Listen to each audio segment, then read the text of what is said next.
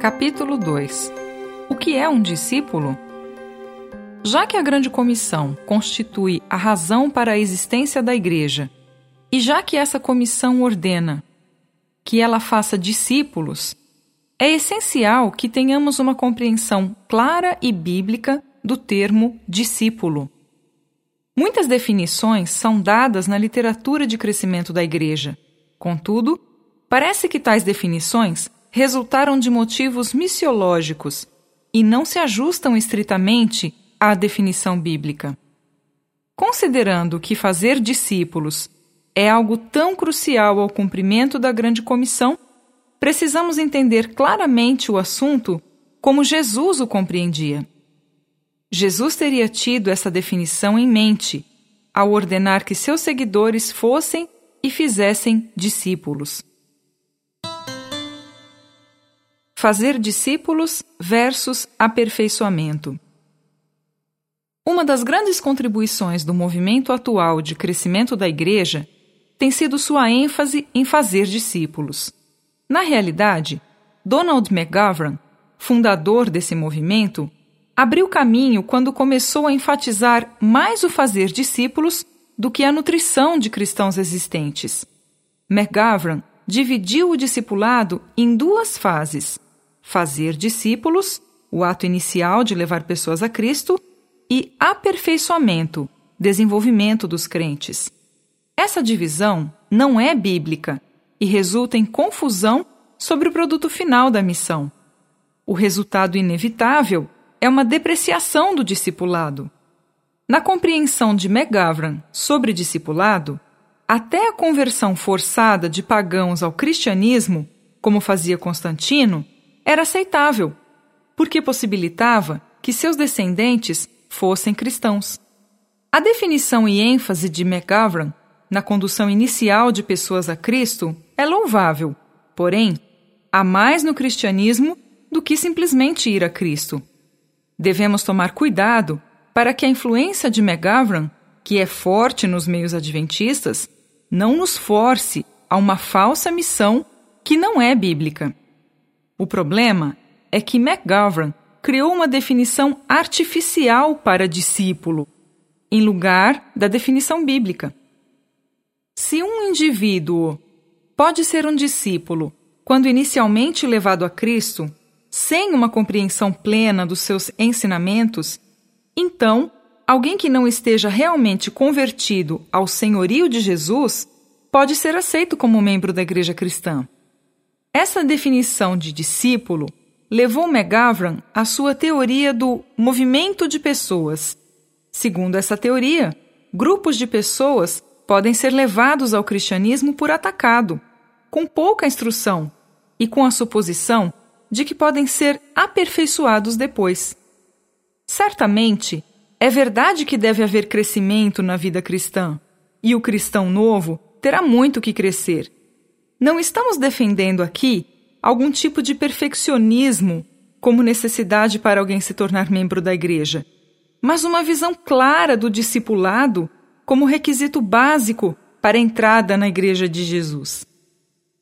Há muitos ensinamentos que se seguem ao batismo. O ponto que procuramos salientar neste capítulo é que, biblicamente, o discipulado envolve mais do que McGovern afirmou mais do que a ida inicial a Cristo. A pergunta que precisa ser respondida é: quanto contato com Cristo alguém deve ter antes que possa ser legitimamente chamado de seu discípulo?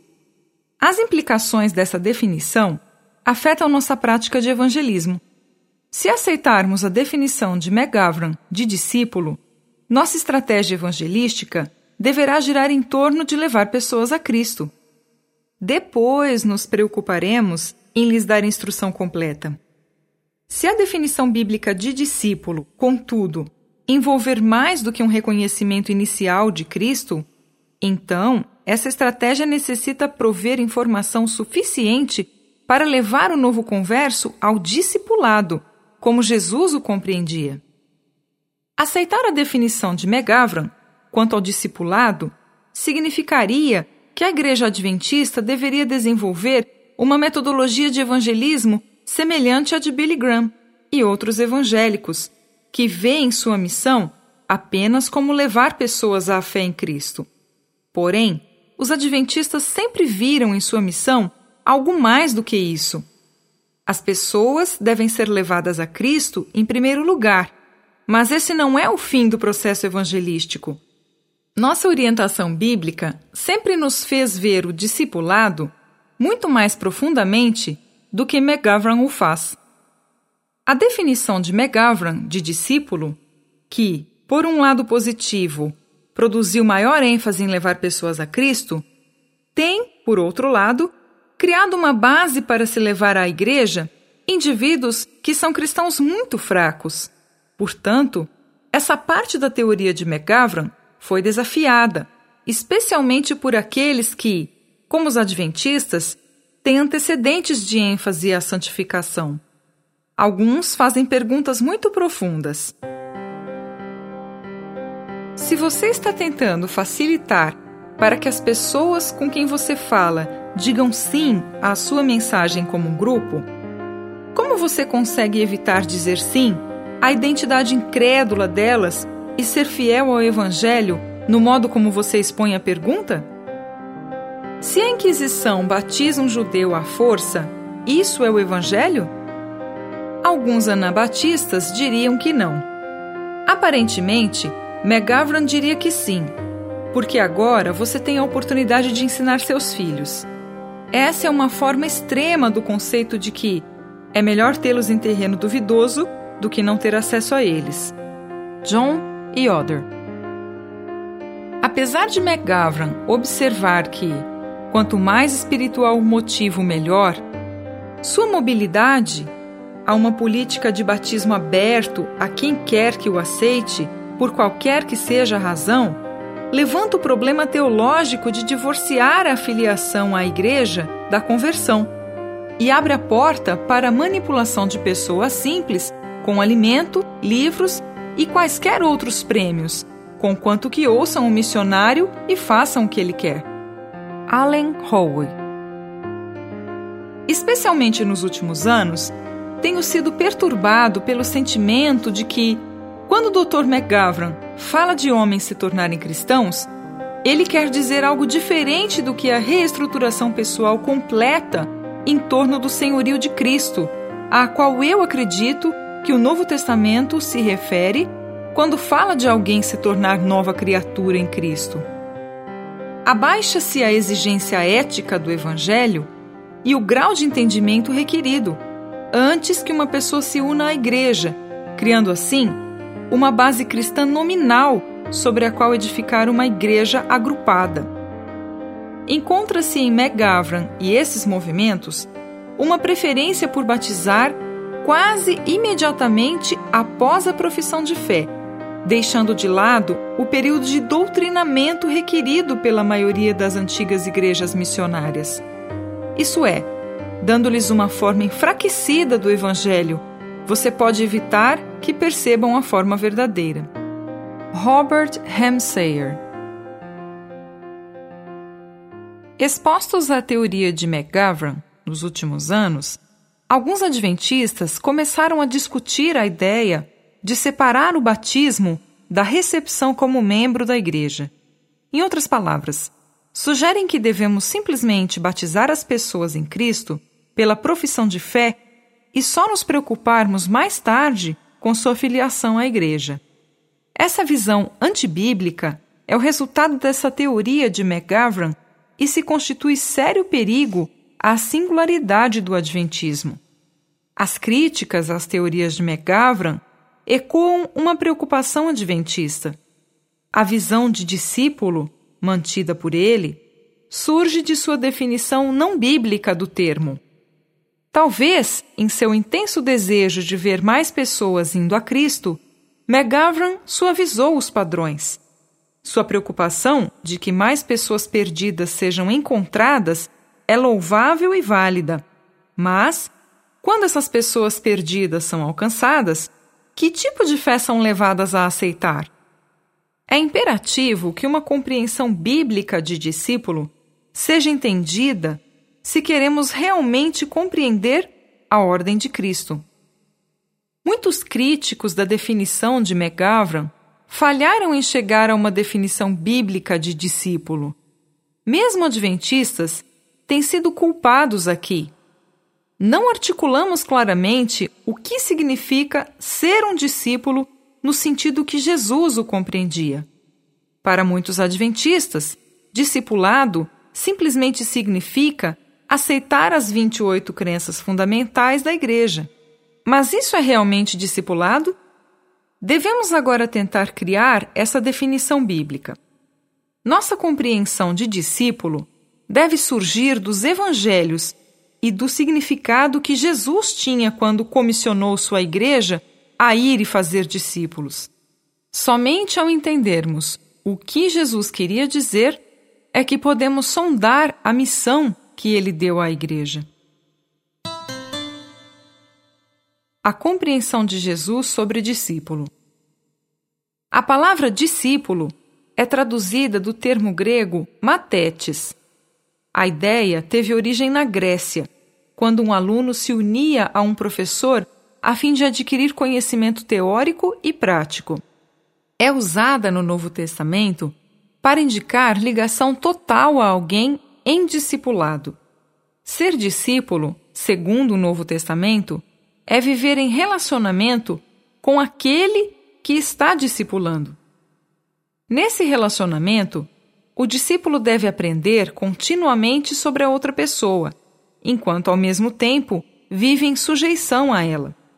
A palavra não sugere uma conversão rápida ao Mestre, mas um lento processo pelo qual se é feito discípulo. Essa compreensão da palavra discípulo, conforme usada na época do Novo Testamento, nos ajuda a entender melhor as palavras da grande comissão discipular, batizar, ensinar. Discipulado envolve principalmente comprometimento de alguém com certa pessoa e submissão à sua autoridade, a fim de ser ensinado. O discípulo nunca é totalmente discipulado, mas está sempre nesse processo. Desse modo, o que é requerido de uma pessoa antes que seja batizada é que ela entre em completa submissão à autoridade de Cristo, esteja disposta a viver em sujeição a Ele e a aprender sobre Ele enquanto viver. A palavra discípulos ilustra alunos sentados ao redor de um professor, mais do que penitentes ajoelhados num altar. Um processo educacional, mais do que um evento evangelístico. Uma escola, mais do que um reavivamento. O caráter prosaico da palavra se abranda e diz: trabalhe com as pessoas por um período no processo educativo de ensinar Jesus. Somente o Criador pode fazer as grandes coisas, tais como converter, ganhar, levar ao arrependimento ou à decisão. Toda a autoridade é somente dele. Mas os discípulos devem fazer as pequenas tarefas envolvidas no discipular. Isto é, passarão um bom tempo com as pessoas, na confiança de que mais cedo ou mais tarde o Senhor fará com que se decidam pelo batismo.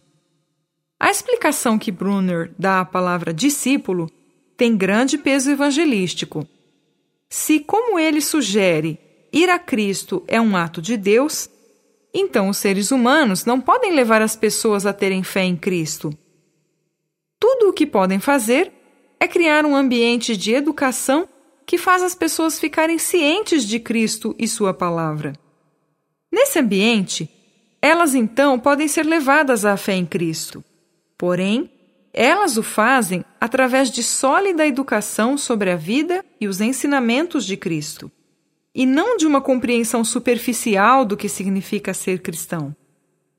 Essa compreensão da palavra discípulo evita que pessoas se dirijam a Cristo por atacado, sob impulso repentino, sem um processo educacional apropriado. Brunner estabelece a diferença entre o fazer discípulos, que leva ao batismo, e a continuação do fazer discípulos após o batismo, que está mais em harmonia com o aperfeiçoamento de McGavran. Contudo, Brunner vê mais no discipular inicial. Discípulo, no imperativo aurístico, é o verbo explicativo que resume todas as responsabilidades missionárias. Então, os outros dois verbos no gerúndio, batizando e ensinando, particularizam os dois objetivos do discipulado: o batismo, objetivo do evangelismo, o ensino, meio de educar. O discipulado atinge seu primeiro objetivo no ato definitivo do batismo e é continuado através da contínua atividade do ensino. Assim, a Grande Comissão diz aos cristãos tanto meio de iniciação, batismo, quanto meio de continuação, os ensinamentos de Jesus. De acordo com essas evidências, parece que fazer discípulos é tanto uma obra inicial quanto contínua na vida de quem é levado ao discipulado. A pergunta que nos preocupa agora é: qual é a obra inicial de fazer discípulos que precisa ser feita antes que uma pessoa seja batizada? De acordo com a Grande Comissão, indivíduos tornam-se discípulos, então são batizados e depois instruídos. Há pouca discórdia entre cristãos sobre o fato de que eles precisam de ensinamento contínuo após o batismo. A área de discórdia é quanto ao que deve ser ensinado antes do batismo. Como se tornar um discípulo? O ponto principal da Grande Comissão é o objetivo de Jesus, fazer discípulos. Existe o discipulado inicial, necessário para o batismo, e o discipulado contínuo, que é necessário para o ensino. As pessoas devem ser batizadas quando atingirem a fase inicial do discipulado. Nessa altura, elas são discípulos, porém, não completamente maduros. Por isso, Jesus sugere que nós os batizemos, esses discípulos iniciais, e que continuemos ensinando-lhes num modelo contínuo de discipulado.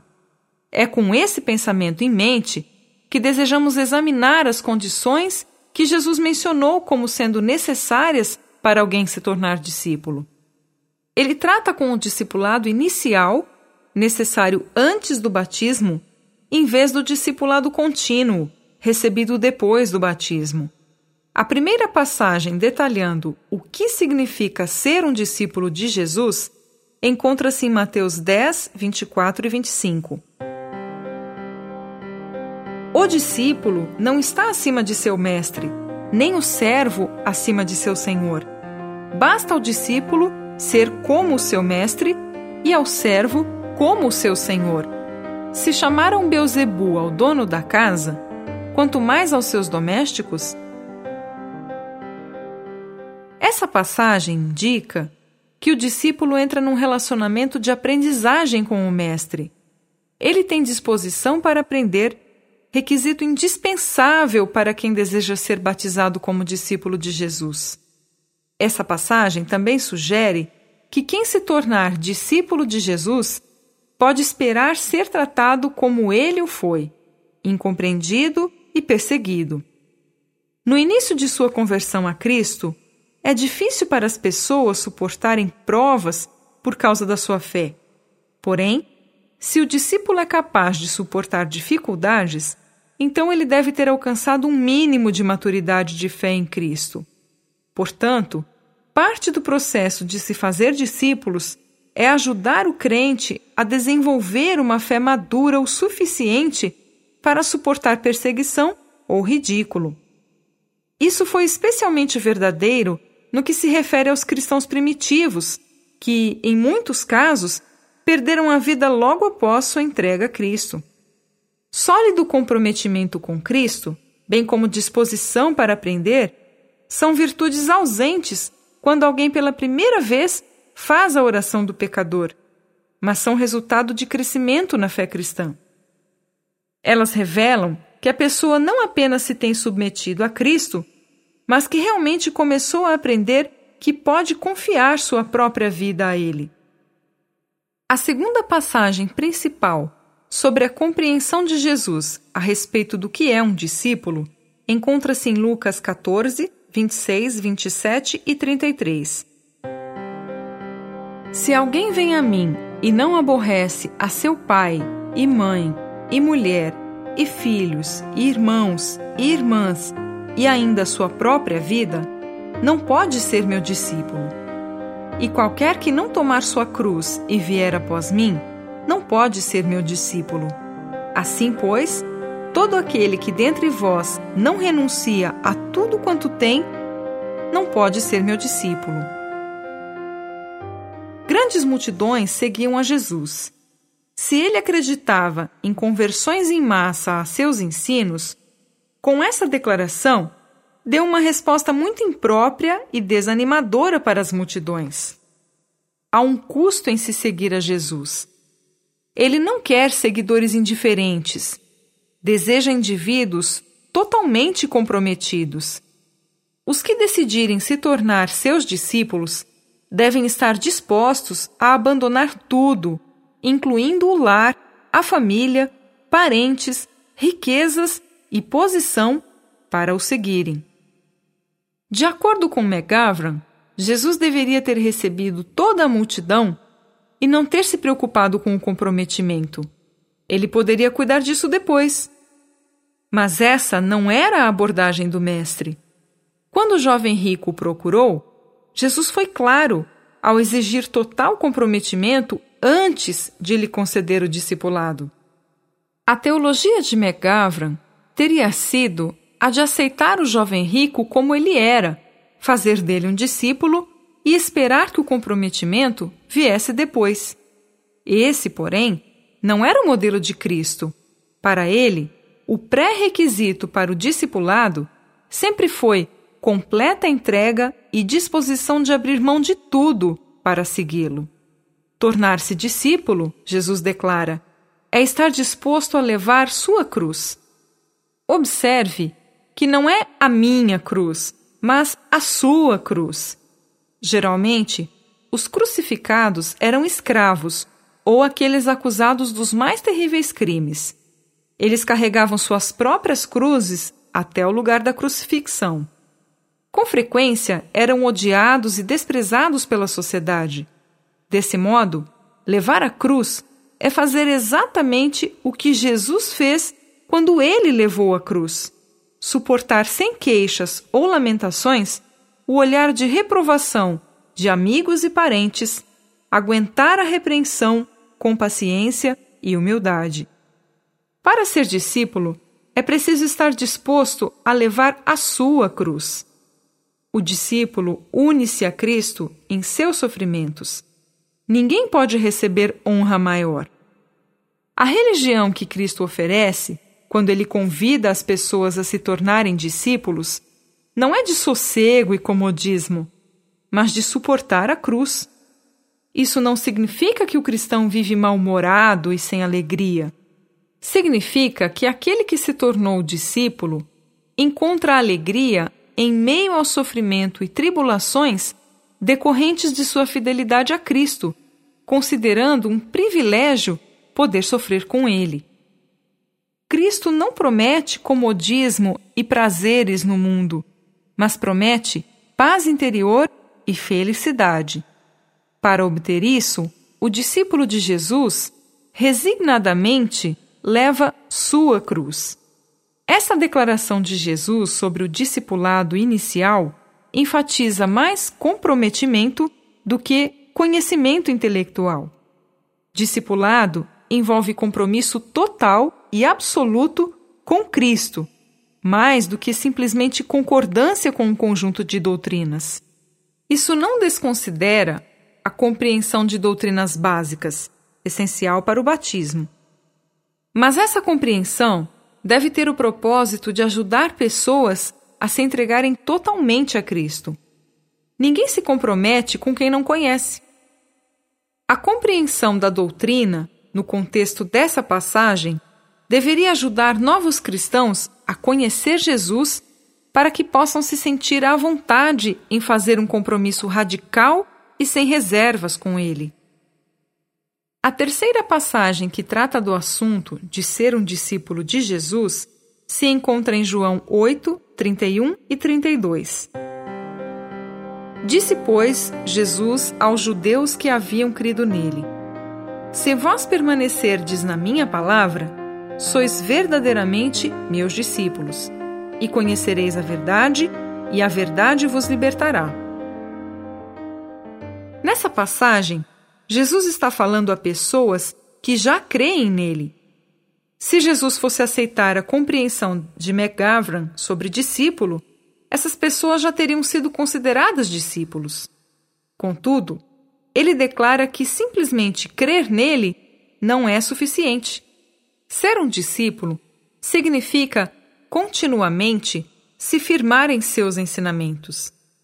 Isso sugere, como fez Brunner, que ser um discípulo envolve um processo mais demorado do que simplesmente a aproximação inicial a Cristo. O resultado da contínua solidificação em seus ensinamentos, Jesus prometeu, seria conhecer a verdade. Ele mesmo se declara a verdade. Um discípulo seu realmente o conhece como a verdade máxima da vida. Para que isso aconteça, o iniciante deve receber os ensinamentos básicos sobre Jesus antes do discipulado. Na verdade, a versão amplificada sugere que um discípulo é alguém que se firma nos ensinamentos de Jesus e vive de acordo com eles. É alguém que é obediente ao que Jesus diz, ou seja, guarda os mandamentos. E faz isso motivado por seu amor a Jesus e não por obrigação ou dever. Isso implica sólido relacionamento com Jesus como base do discipulado e a obediência aos seus ensinamentos como um fruto desse relacionamento. Se esse fruto externo não for visto, o discipulado não ocorreu. Um discípulo é alguém que ouve o chamado de Jesus e se junta a ele. No contexto judaico, significa mais do que no grego secular. Porque no grego significa aluno, estudante ou aprendiz. No Novo Testamento, significa total submissão isso se reflete na ênfase dada ao ensinamento no processo de fazer discípulos. A próxima passagem sobre discipulado é encontrada em João 13, 34. Novo mandamento vos dou, que vos ameis uns aos outros. Assim como eu vos amei, que também vos ameis uns aos outros. Nisto conhecerão todos que sois meus discípulos, se tiverdes amor uns pelos outros. O amor deve ser o teste infalível e absoluto de discipulado. Você pode identificar um discípulo quando ele ama como Jesus o faz, incondicionalmente. Não quer dizer que esse amor seja absolutamente perfeito, mas o amor ágape de Jesus deve ser encontrado, pelo menos como embrião, na vida do discípulo. Mais uma vez, Jesus nos dá testes de discipulado. Se a grande comissão nos ordena fazer discípulos, produzir crentes a quem chamamos de cristãos, mas que não têm o amor de Cristo no coração, é distorcer o seu evangelho. O sucesso fantástico da igreja primitiva não se devia tanto à sua metodologia correta, mas ao testemunho consistente em exemplificar as claras marcas do discipulado que Jesus modelou para os primeiros cristãos. É uma tragédia quando as massas são levadas à condição de membros na igreja sem as claras evidências de discipulado. Isso destrói o testemunho natural da igreja e enfraquece o cristianismo. As instruções de Jesus sobre fazer discípulos, como sendo o trabalho da igreja, parecem planejadas para prevenir o desenvolvimento de uma igreja que comprometeria seu testemunho. Ele está preocupado em alcançar as massas, mas quer alcançá-las com o verdadeiro cristianismo, não com o cristianismo artificial. A última passagem em que Jesus se refere a fazer discípulos é João 15, 8. Nisto é glorificado meu Pai, em que deis muito fruto e assim vos tornareis meus discípulos. Ligação com Jesus pressupõe frutificar. É o resultado inevitável de tal união. Por isso mesmo, se o fruto não aparecer, podemos saber que o discipulado ainda não ocorreu.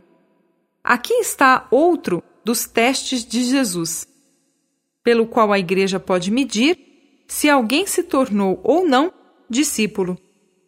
Ele precisa produzir fruto. Que fruto é esse?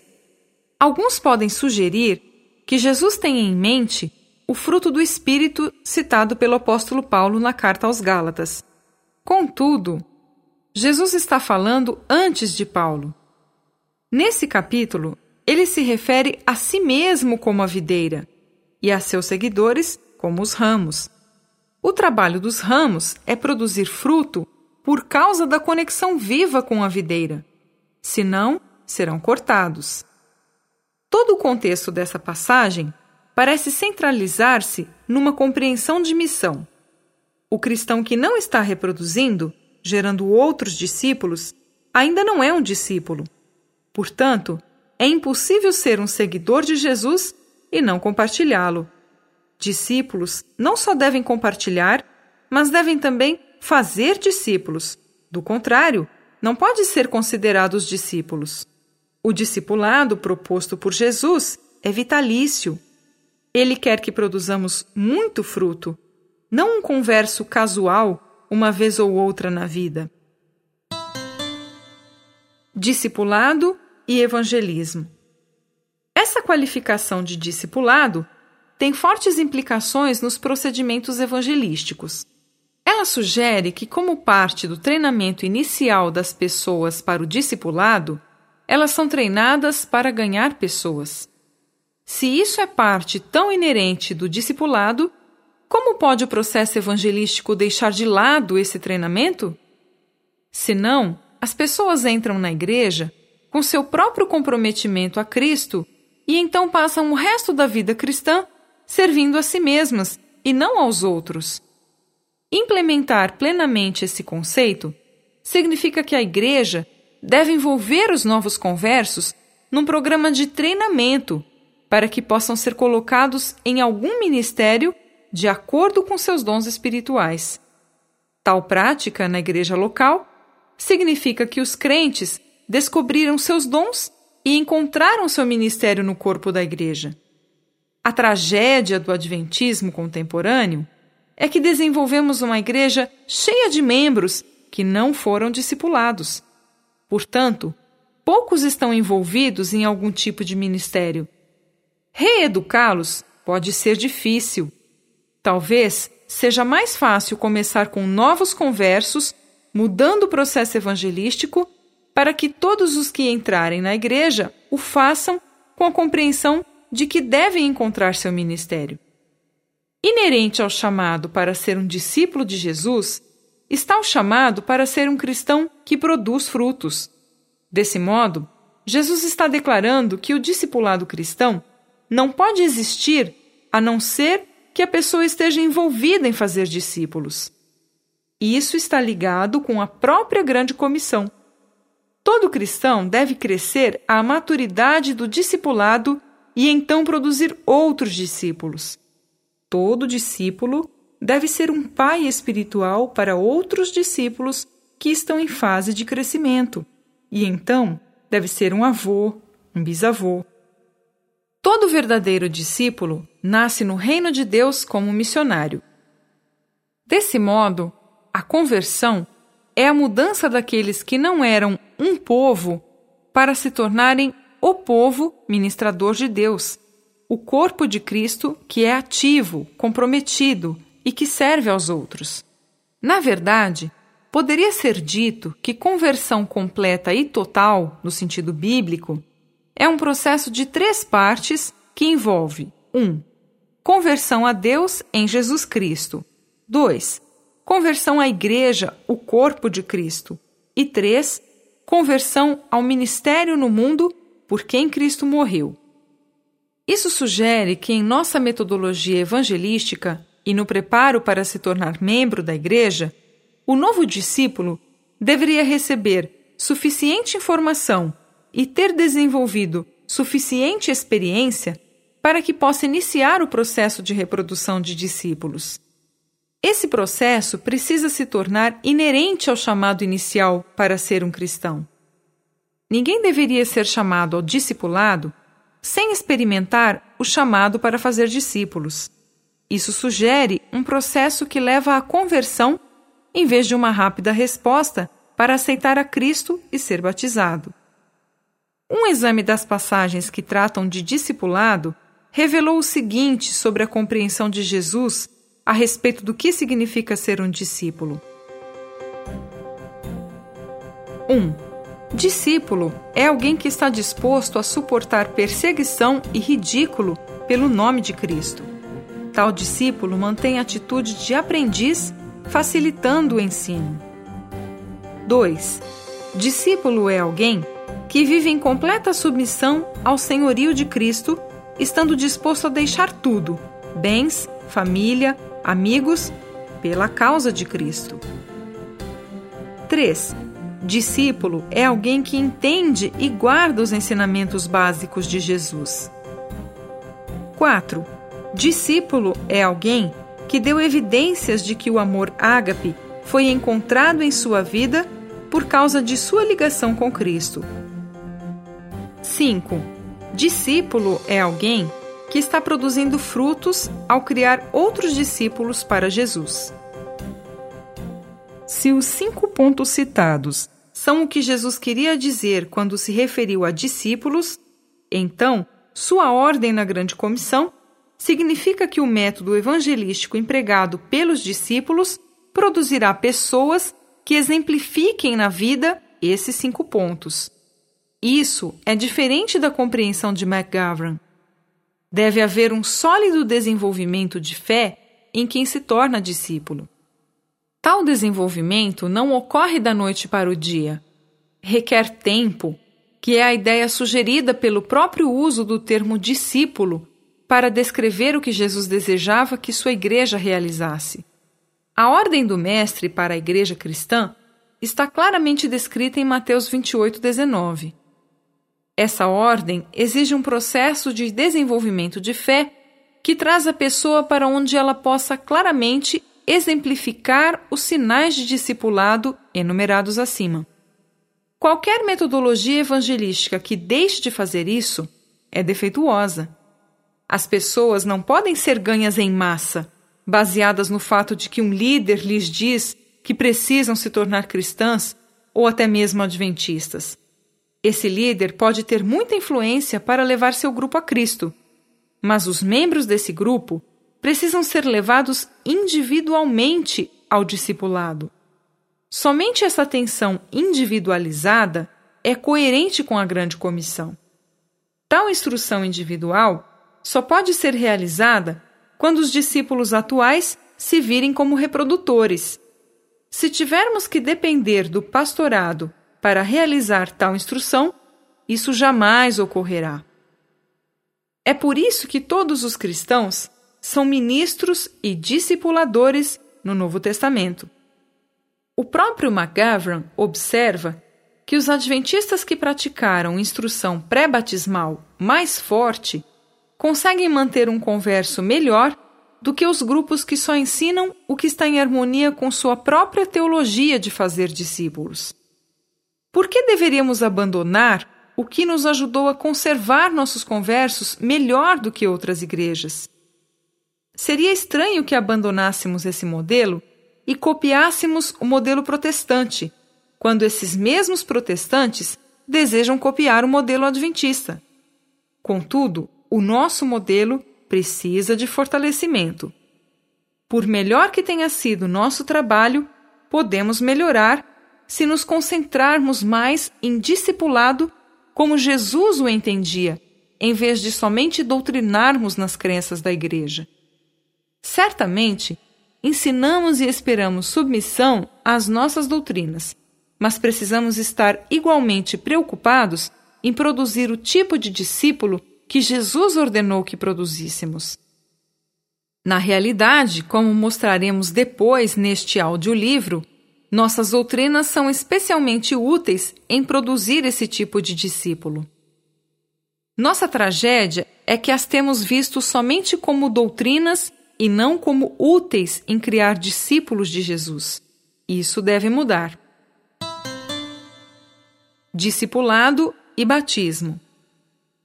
De acordo com a comissão de Jesus, as pessoas são primeiramente levadas a um discipulado inicial. Então são batizadas no corpo de Cristo, que o Novo Testamento claramente define como a Igreja de Jesus. Nesse sentido, é impossível ser batizado sem se tornar membro da Igreja. O pré-requisito para ser membro é o discipulado inicial, como definido por Jesus, que provê uma clara base teológica para o batismo do crente. Os que forem batizados sabem que entrarão num relacionamento em que serão discipulados por Jesus. Adiar o batismo até que se tenha evidência do discipulado inicial na vida da pessoa é contrário à maioria dos planos atuais de crescimento. Contudo, parece que seria melhor ter o sólido crescimento que o ato de fazer discípulos garante do que o fraco crescimento que os outros planos permitem. A ordem da grande comissão é fazer discípulos e não produzir números de membros na igreja. Porém, se a igreja for fiel à grande comissão, os que são feitos discípulos devem imediatamente ser batizados. A maioria dos exemplos de batismos do Novo Testamento indica que as pessoas eram batizadas logo após entrarem nesse discipulado radical que faz de Jesus o Senhor total e absoluto de sua vida. Dois exemplos são o eunuco etíope e o carcereiro filipense. Eles indicam que o batismo não era questão de tempo, mas de conversão completa a Jesus como Senhor. Este capítulo não é um pedido para que se dê tempo às pessoas antes que sejam batizadas. Não é um pedido para que elas sejam aperfeiçoadas antes do batismo. Tampouco é um pedido para que sejam batizadas prematuramente antes que tenham sido levadas ao discipulado inicial. Em vez disso, a missão de Cristo é cumprida quando a Igreja segue a prescrição daquele que nos ordenou que fizéssemos discípulos. Assim, aqueles que nós batizamos precisam ter os requisitos do discipulado inicial conforme delineados por Jesus e enumerados neste capítulo. O batismo precisa ser compreendido como mais do que um símbolo de perdão dos pecados. E isso, sem dúvida alguma, é inerente ao batismo. Porém, as Escrituras sugerem mais. Há forte evidência no Novo Testamento de que o batismo contém o símbolo da ordenação de todos os crentes ao sacerdócio. Para estar em harmonia com essa teologia de missão, a Igreja hoje terá que retomar essa ordenação de todos os crentes ao sacerdócio como parte da iniciação do novo crente. Se o batismo simboliza o ingresso ao ministério, de acordo com o exemplo de Jesus, o ato de fazer discípulos, que ocorre antes do batismo, precisa preparar os crentes para o ingresso no sacerdócio. Isso, por si só, impede batismos apressados, após o reconhecimento de Cristo como Salvador. Alguém que é batizado deve ser preparado para ingressar no sacerdócio dos crentes. O teólogo em crescimento da Igreja, Charles Van Engen, liga o batismo e a ordenação com estas palavras: Quando congregações missionárias se virem como o povo de Deus, elas podem ter que mudar sua definição de ordenação quando os discípulos de Jesus são confirmados como membros do corpo de Cristo, eles devem reconhecer que nessa confirmação há uma ordem para ministrar na igreja e no mundo. A ordenação é a separação, por parte do povo, daqueles que irão equipar, motivar e mobilizar os membros para o ministério e a missão. De certa forma, a ordenação separa aqueles que assistirão os membros na confirmação do seu chamado como o povo missionário de Deus. Além disso, de acordo com a Grande Comissão, a Igreja não deve somente fazer discípulos e batizar, mas deve continuar o processo de ensino após a conversão e o batismo. Na realidade, é esse elemento final que muitas vezes é negligenciado pelas igrejas, pois tão logo as pessoas são batizadas, são muitas vezes esquecidas. Parte do cumprimento da grande comissão é colocar as pessoas num ambiente de ensino onde aprenderão todos os ensinamentos de Jesus e continuarão a crescer em seu relacionamento com ele. Enquanto este autor crê que nós adventistas devemos passar mais tempo incorporando as pessoas de forma relacional em nossas igrejas, está igualmente convencido, pelas Escrituras, de que não devemos nem podemos negligenciar o ensino cognitivo de Cristo. Essa mensagem é parte da grande comissão. A ênfase de Jesus é em produzir discípulos que são guardadores dos mandamentos. Portanto, a prova dos que são discipulados e batizados é vista em sua contínua obediência aos ensinamentos de Jesus. Eles serão diferentes. Neste capítulo, desenvolvemos uma compreensão bíblica do que significa ser discípulo. Foi essa compreensão que Jesus deu como ordem à sua igreja quando a estabeleceu com o propósito de fazer discípulos, batizando-os e continuamente mantendo-os fiéis aos seus ensinamentos. Somente quando a igreja voltar a essa versão bíblica de discipulado é que ela poderá adequada e fielmente ser obediente à grande comissão. Para os adventistas, que professam ser uma igreja que guarda os mandamentos, é imperativo que permaneçamos e busquemos ser melhores guardadores dessa grande ordem de Jesus, a grande comissão.